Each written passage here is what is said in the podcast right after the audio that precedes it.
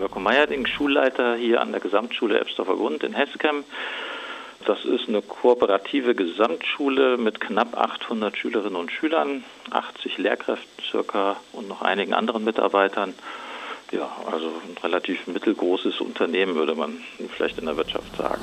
Genau, aber dieses mittelgroße Unternehmen hatte ja ex extreme Höhen und Tiefen quasi erlebt in den letzten sechs bis acht Wochen. Können Sie da mal zurückblicken, so eine Bilanz, wie das war? Also von in, in relativ kurzer Zeit wurde ja der Schulbetrieb eingestellt, alle mussten sich umstellen und jetzt geht es ja wieder los. Aber wie war das damals vor vier bis fünf Wochen?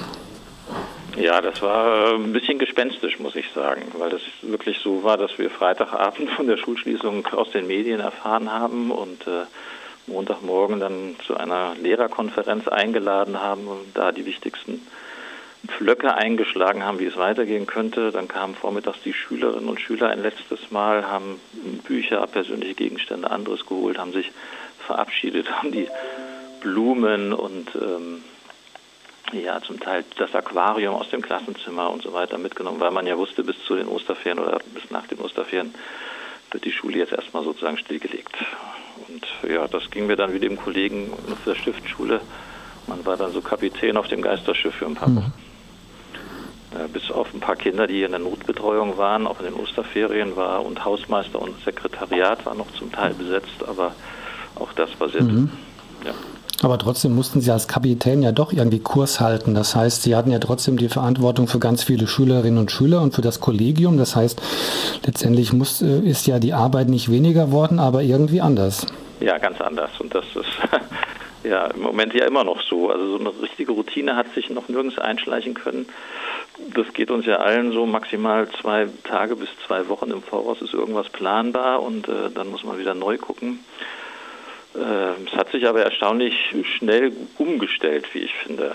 Also ähm, hätte mir im Januar jemand gesagt, dass das Kollegium in der kürzester Zeit auch viele digitale Hilfsmittel und Instrumente erproben wird, hätte ich gesagt, das ist schwierig. Aber die Kollegen haben sich erstaunlich schnell und gut da eingearbeitet, haben vieles ausprobiert, verschiedenste Kanäle für die Kommunikation mit den Schülern gesucht und auch gefunden und waren da auch zum Teil echt fantasievoll also ein Kollege hat die Sache mit dem Fahrrad rumgefahren, hat kurz am Gartenzaun vielleicht auch noch das ein oder andere Gespräch geführt. Okay.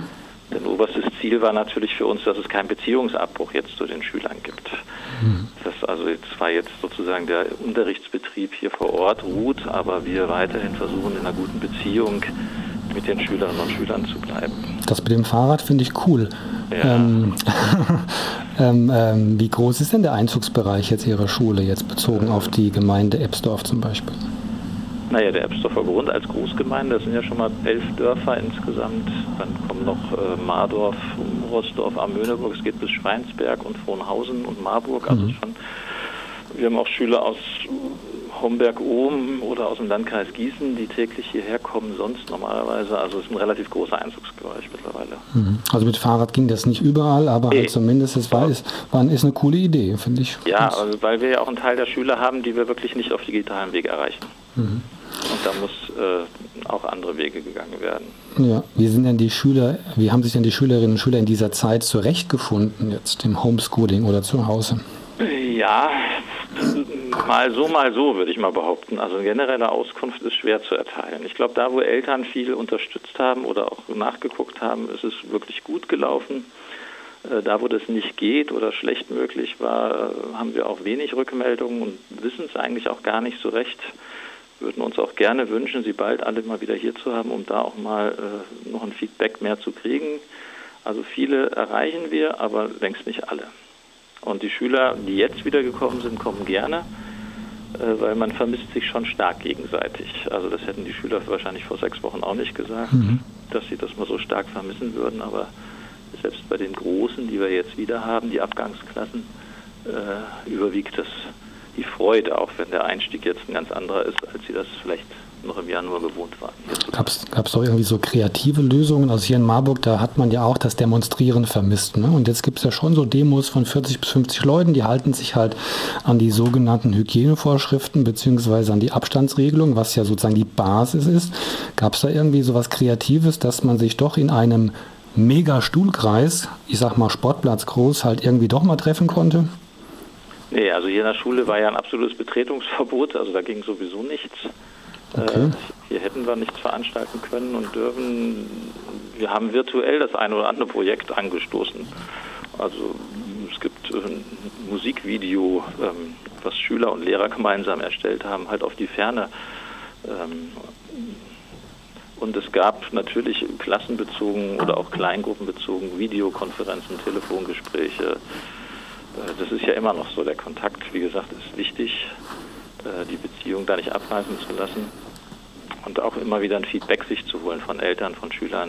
Wir haben uns von den Kollegen nach den ersten drei Wochen ausführliches Feedback geben lassen, mhm. haben dann auch ein paar Richtlinien rausgegeben, was für das Homeschooling unserer Meinung nach wichtig ist und wo man es auch beschränken muss, damit äh, es nicht eine Überforderung für alle Beteiligten ist. Wie hat das denn rein von der technischen Seite funktioniert. Also ich habe mich ja auch in Videokonferencing da versucht und hier und da bin ich auch gescheitert. Also wie ging das denn, wenn auf einmal so ganz viele im großen Trupp das machen?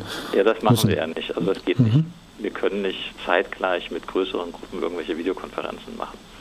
Das funktioniert, das kann sich ja vorstellen. Also eine Familie, die dann drei Kinder hat und der Papa ist im Homeoffice und jetzt sollen die alle zu bestimmten Zeiten vor irgendeinem Rechner sitzen oder mhm. iPad oder sonst wie. Ähm, das lässt sich kaum organisieren. Mhm. Das sind dann eher schon kleinere Gruppen oder individuelle Gespräche, äh, auch intern mit Kollegen. Wir haben es nicht geschafft, bislang eine virtuelle große Konferenz einzurufen. Das sind eher kleinere Konferenzen. Mhm. Ja, man muss dann anders, kleinteiliger, kleinschrittiger arbeiten, was die Partizipation natürlich erschwert. Gut, aber es zeigt zumindest einen Weg auf, den man da sich vergegenwärtigen muss und den man auch gehen kann dann. Ja, also ja. größere Systeme brechen auch regelmäßig zusammen. Das ist auch unsere Erfahrung. Mhm. Sie haben ja gesagt, Sie hätten jetzt auch Erfahrung dann mit dem Homeschooling da gemacht, beziehungsweise ähm, äh, Richtlinien oder Erfahrungswerte da auch strukturiert erfasst. Was sind denn da so die Knackpunkte oder die Erfahrungswerte beim, beim Beschulen, wie man so amtsdeutsch sagt, oder beim Homeschooling zu Hause? Ja, beschulen trifft es vielleicht ganz gut, aber es ist eben, also beschulen ist was anderes als lernen. Äh, wir haben ja keinen unmittelbaren Einfluss mehr auf Lernprozesse. Mhm. Das, wir, man, es ist ja häufig sehr stark reduziert auf Materialversand, sage ich jetzt mal, und Aufgaben dazu. Äh, und das ist, glaube ich, so ein Knackpunkt. Uns fehlt ja das Lernen auch vor allem als sozialer Prozess. Das Lernen mit anderen zusammen ist ja eigentlich das, was Menschen vorwärts bringt. Ähm, wichtig, wie gesagt, ist, dass man die Eltern einbindet. Ich glaube, ohne die, gerade die jüngeren Schüler, kriegen das sonst gar nicht hin. Und dass man eben merkt, äh, ja, die synchrone Kommunikation, die man sonst im Klassenraum hat, die ist nicht mehr da. Das ist alles asynchron, was ich mache. Und manchmal sehr einseitig. Und äh, jeder Lehrer weiß, er kann einen Arbeitsauftrag noch so gut schriftlich formulieren. Es werden immer zwei, drei in der Klasse sein, die nochmal nachfragen. Und auch das fällt alleine weg. Also das ist schon auch kritisch zu sehen. Ich meine, das eine ist, die Schüler mit Aufgaben und Arbeitsmaterial zu versorgen. Das andere ist tatsächlich Lernprozesse in Gang zu setzen und zu steuern. Und das, glaube ich, ist auf Distanz nicht auf die Dauer möglich. Gut, das sind die Einschränkungen, aber was denn gab es auch positive Momente, wo man ja, dann was gelernt hat und dann was vielleicht auch vielleicht in Zukunft förderlich sein kann oder was man vielleicht so weiter pflegt? Ja, das sind ja auch ein paar Sachen, die wir rausgezogen haben, sozusagen. Ja, es hat sich das ein oder andere an Software als sehr hilfreich herausgestellt, tatsächlich, insbesondere für Kommunikationsprozesse, äh, die man da aufrechterhalten kann oder sollte. Ähm, wir haben drei iPad-Klassen bei uns in der Schule schon seit längerem. Denen fiel zum Beispiel die Umstellung nicht sehr schwer, weil die ja schon gewöhnt waren, mit diesen Instrumenten und innerhalb der Klasse dort zu arbeiten und zu kommunizieren. Ähm, die Lehrer berichten selber, dass sie unglaublich viel in den letzten Wochen dazugelernt haben.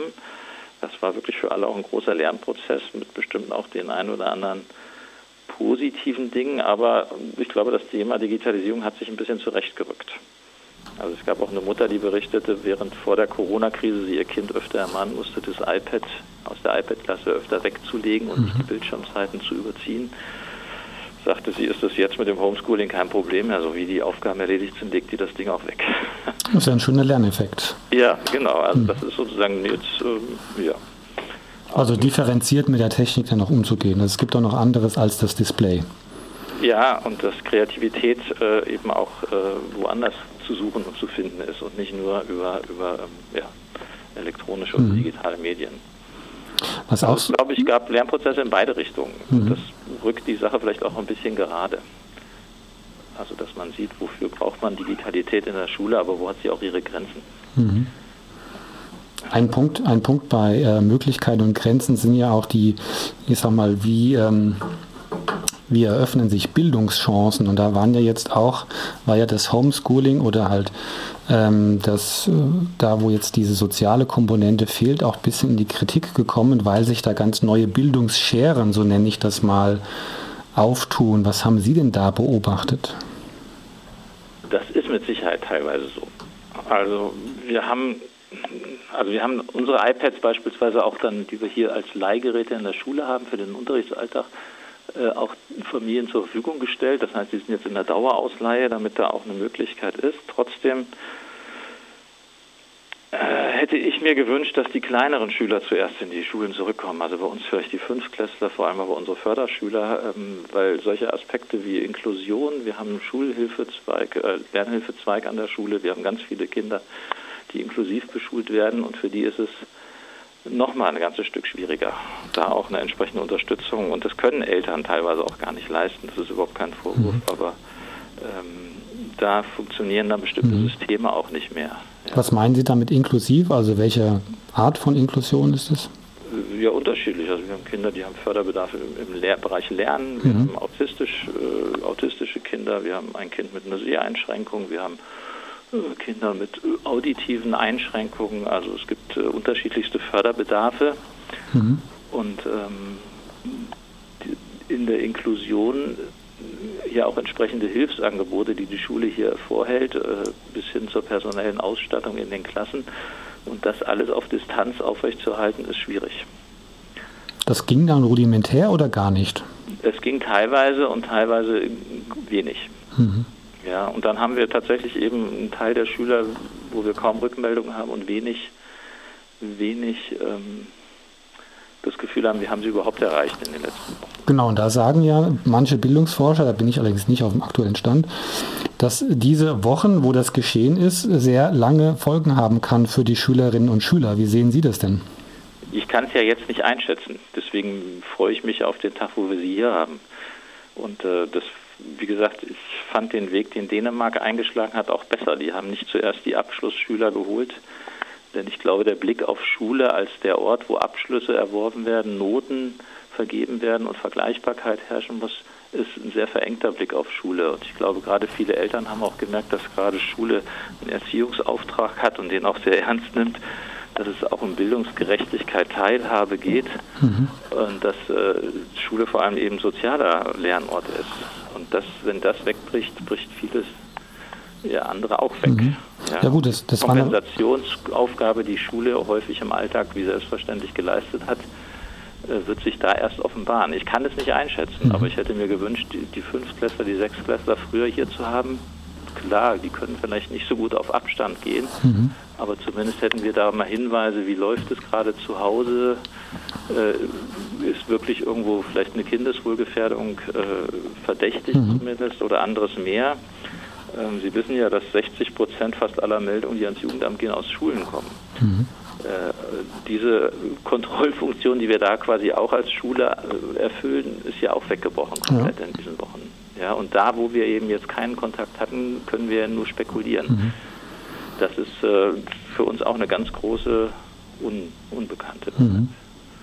Gut, ähm, dass jetzt sozusagen die Abschlussklassen äh, jetzt so eine Art Vorrecht haben, das ist ja schon so das Ergebnis von einem politisch-demokratischen Diskurs, sage ich mal so allgemein. Also es wurde ja dann schon auch durch verschiedene Gruppen dann diskutiert. Äh, jetzt, wenn Sie sagen, Sie hätten gerne so mit den jüngeren Klassen angefangen. Stehen Sie da alleine oder gibt es da auch sozusagen so eine Meinung auf, auf Ebene der Schulleiter oder auf Ebene der Gesellschaft für Erziehung zum Beispiel? Also ich glaube nicht, dass ich damit alleine stehe. Ich meine, ähm, generell bietet ja jede Krise auch äh, viele neue Chancen, ja, und vielleicht auch mal den Blick auf Schule anders zu nehmen mhm. und auch einen Paradigmenwechsel vielleicht mal in den Blick zu nehmen welche Funktion Schule denn auch hat.